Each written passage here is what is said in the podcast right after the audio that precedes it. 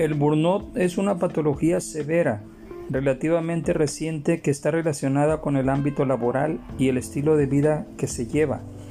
Es un trastorno emocional provocado por el trabajo y conlleva graves consecuencias físicas y psicológicas cuando el fenómeno se somatiza. La ansiedad o la depresión que provoca dan origen a numerosas bajas laborales.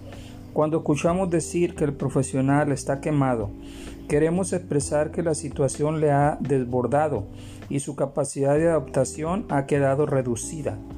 La ansiedad laboral desemboca en burnout. En ocasiones se puede experimentar astenia y agitación al mismo tiempo.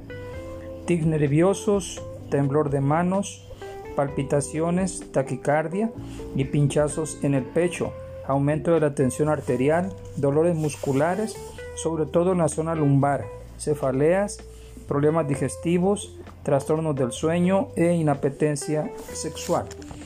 Estos síntomas terminan invadiendo la vida social y familiar del afectado, que opta por aislarse y quedarse solo. Los bajos sueldos, los escasos incentivos profesionales o la pérdida de prestigio social son también factores que propician la aparición del burnout. Los tres componentes que dan aparición al síndrome son los siguientes. Cansancio emocional. Se caracteriza por la pérdida progresiva de energía, el desgaste, el agotamiento y la fatiga. Este es el aspecto clave del burnout, el aumento en los sentimientos de agotamiento. 2. La despersonalización que se manifiesta en el desarrollo de actitudes negativas y sentimientos fríos e impersonales hacia los destinatarios del trabajo, clientes, pacientes, alumnado, etc.